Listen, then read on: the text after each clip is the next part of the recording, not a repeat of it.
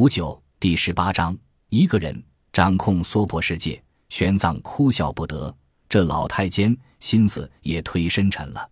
呸！龙双月之脸色涨红，瞥了屈志生一眼：“谁爱上他了？没有吗？”主鬼笑眯眯地道：“公主，你眼识虽深，却瞒不过老奴的眼睛。当日三王子去景区搭救玄奘法师，你为何发那么大的火？”我，我是怕这傻子进了景区，被王妃的留人干掉。龙双月之大声辩解着：“我计划未成，还要靠他实现，怎么能让他死？是吗？”朱贵仍旧笑眯眯的：“你是知道老奴与王妃的关系的，你以为若没有十足的把握保护他的安全，老奴会让他下景区冒险吗？”龙双月之瞠目结舌，不知如何回答：“爱了就爱了，公主。”何必掩饰？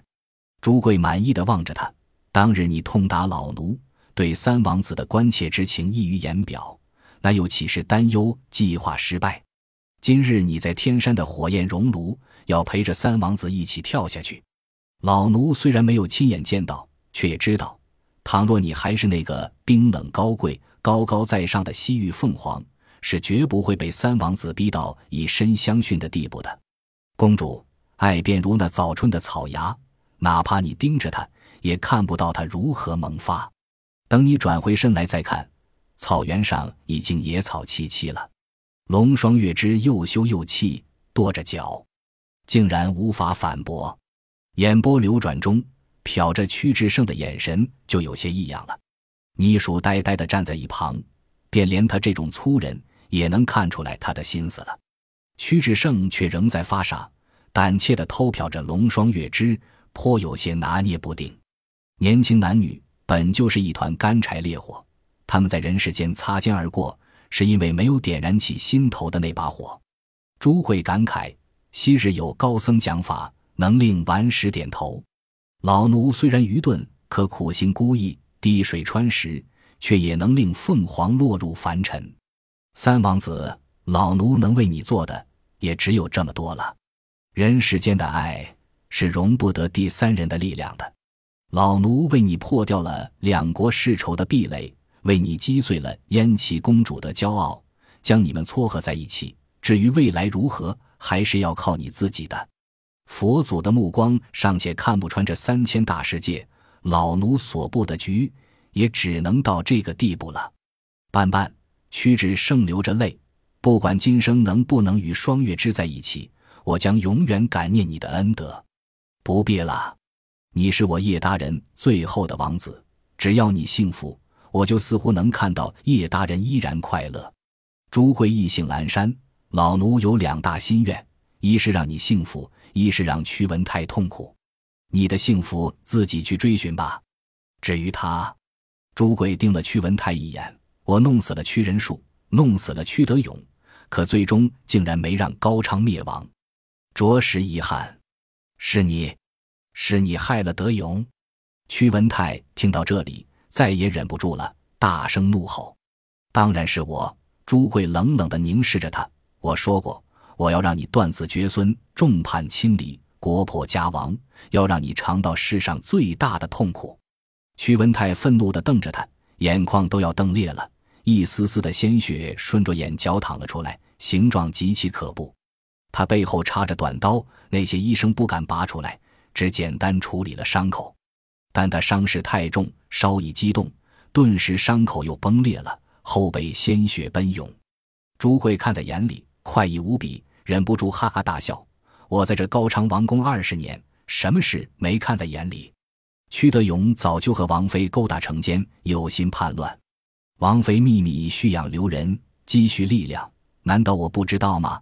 我早就在屈德勇的中兵里安插下了无数耳目，将他的一举一动都掌控在手中。可惜他只掌握了一部分兵权，忌惮张雄，迟迟不敢叛乱。好，他不敢，那我就帮他一把。那一日，玄奘法师去了交河城，机会终于来了。我趁机请龙双公主去见王妃，告诉她，只要玄奘法师在交河城出事，张雄和屈仁树首当其冲。必定受到牵连。玄奘这时候真有些无语了。这个老太监实在是可谓可怖，一连串的计策风过无痕，月落无声，不知不觉中，所有人都坠入了他的算计，连自己这个路人都逃不脱。这种智计比之谋僧法雅也不遑多让，对细节控制的精密处，甚至犹有过之。果然，王妃心动，她一心一意要和屈德勇在一起，碰上这种良机，便赶往交河城。于众目睽睽之下劫走了法师，朱贵心满意足。出乎我意料的是，他为了坐实张雄的罪状，竟然借警去脱身。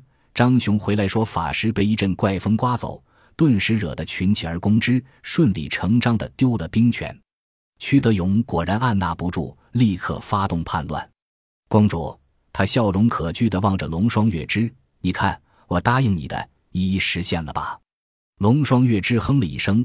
不做理会，玄奘感慨：贫僧曾经在长安的太常寺欣赏到一场宫廷歌舞，数百人翩翩起舞，配合默契，动作如行云流水。太常寺的官员告诉贫僧，要排练这一场数百人的大型舞蹈，非半年不能成功。一场歌舞尚且如此，总管大人要借助大魏王平的第二个心愿实现计划，就必须先让贫僧被掳。再让大将军失去兵权，随后怂恿屈德勇叛乱，还要借助叛乱暗中刺杀屈仁术，最后还要随时置叛乱者于死地，让屈德勇功败垂成。这其中细微精密之处，实在超乎想象。一个不慎，恐怕就是满盘皆输。这又岂是龙双公主这个外国人能控制的？原来此事从头到尾都是你的计划。是啊。法师深知我的苦处，朱贵也感慨万端。这场计划我已经筹谋二十年，要实现它并无难度。其实最大的问题在于时间上的衔接要恰到好处。听着两人的对答，屈文泰恍然大悟：贼批！原来人数也是你杀的。朱贵斜睨着他：“老贼，此时你才想明白吗？”哼！一来杀他自然是为了报复你。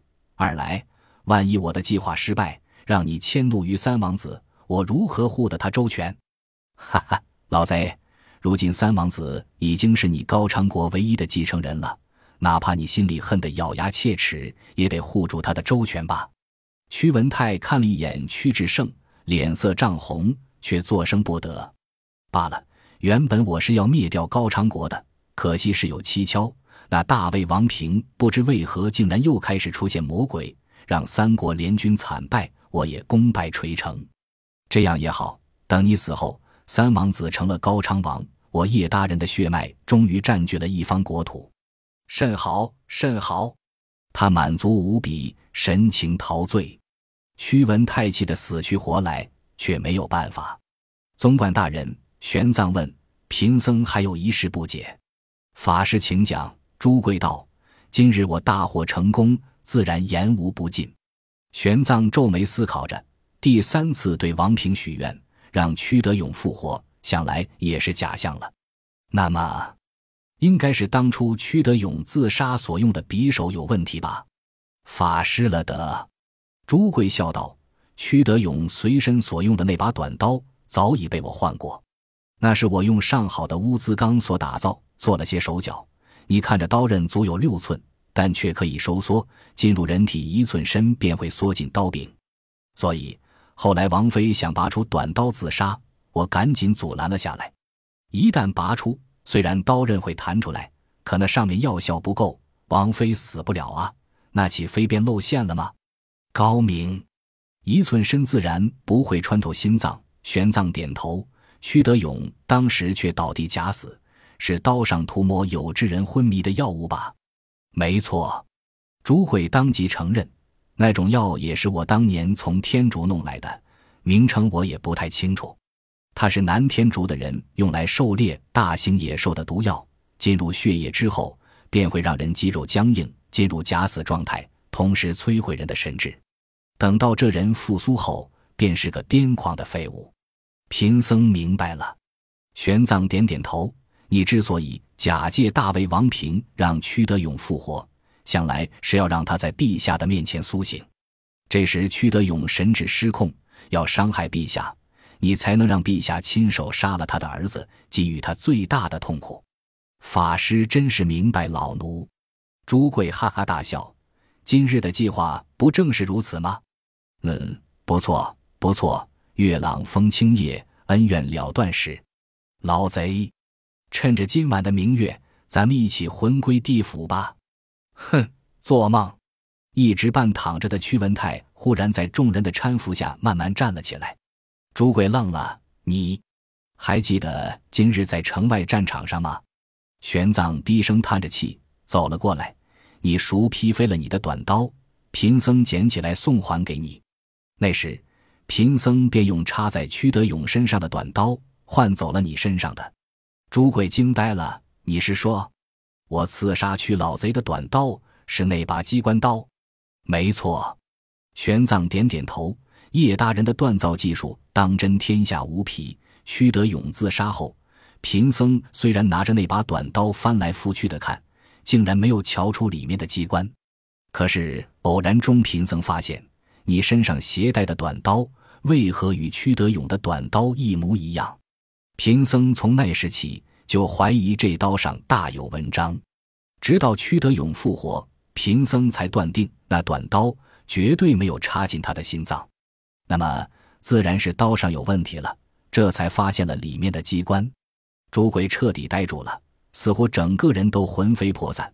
他无论如何也没有想到，二十年筹谋的复仇计划，眼看就要完美实现，最后手刃仇人之时，却被人换掉了刀子。他呆呆地看着屈文泰，忽然暴怒：“老贼，我与你势不两立！”说着，他虎吼一声，朝屈文泰冲了过去。那些宿卫立刻举起长矛护卫。朱贵惨笑一声，也不躲避。整个身子撞在了长矛上，无数把长矛刺穿了他的身躯。朱贵却毫不在意，眼睛里喷出火焰，愤怒地瞪视着屈文泰。屈文泰终于长出一口气，眼见这个潜伏在自己身边二十多年的大仇敌终于就要死了，忍不住双手挥舞，歇斯底里的狂笑：“死吧，看看是谁先死！贼批想害本王，本王有神佛保佑。”有法师保护，又岂是你这种小人能暗害的？哈哈哈！功亏一篑了吧？你这阉人，等你死后，本王要将你大卸八块，扔到荒郊喂狗。朱贵身子定在长矛上，满脸悲哀，眼泪与鲜血顺着脸颊流淌。看着仇人得意兴奋的样子，他口中呵呵有声，却说不出话来。屈文泰正高兴，忽然一跤跌倒。周围的宿卫急忙搀扶，但他的两条腿却完全不受控制，僵硬扭曲。屈文泰大骇：“腿，本王的腿，怎地不听使唤了？”法师，法师！玄奘急忙走到他身边，伸手一摸，顿时心里一沉。屈文泰的两条腿肌肉僵硬冰凉，摸着就像是死去已久的尸体。玄奘豁然回头望着朱贵。那刀刃上的毒素如何清楚？朱贵这时也明白了，一边笑一边咳，咳出了大团大团的鲜血。必必须以烈火烧灼。玄奘顿足长叹：“陛下，是贫僧害了你呀！贫僧只是以烈酒擦拭了刀刃，未曾以烈火烧灼。